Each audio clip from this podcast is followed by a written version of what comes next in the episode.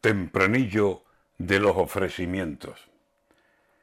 Olvido para casado y a gloria bendita.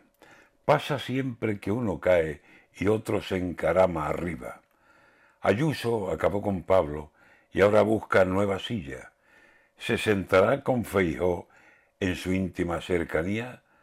Lo digo porque ya está caminando de puntillas y abriéndose generosa y con flores a María, a ver si consigue entrar fuerte en la nueva familia. Buenos gestores le ofrece, buen equipo. ¿Quién se fía? Si ayer amaba a Casado y lo empujó a la salida, ¿qué hará Feijó cuando vea lo que le ofrece rendida? La experiencia, que es muy sabia, aconseja y aún avisa. Ya sabemos que el amor es en nombre de la política, lo mejor es no fiarse de muchos de la cuadrilla.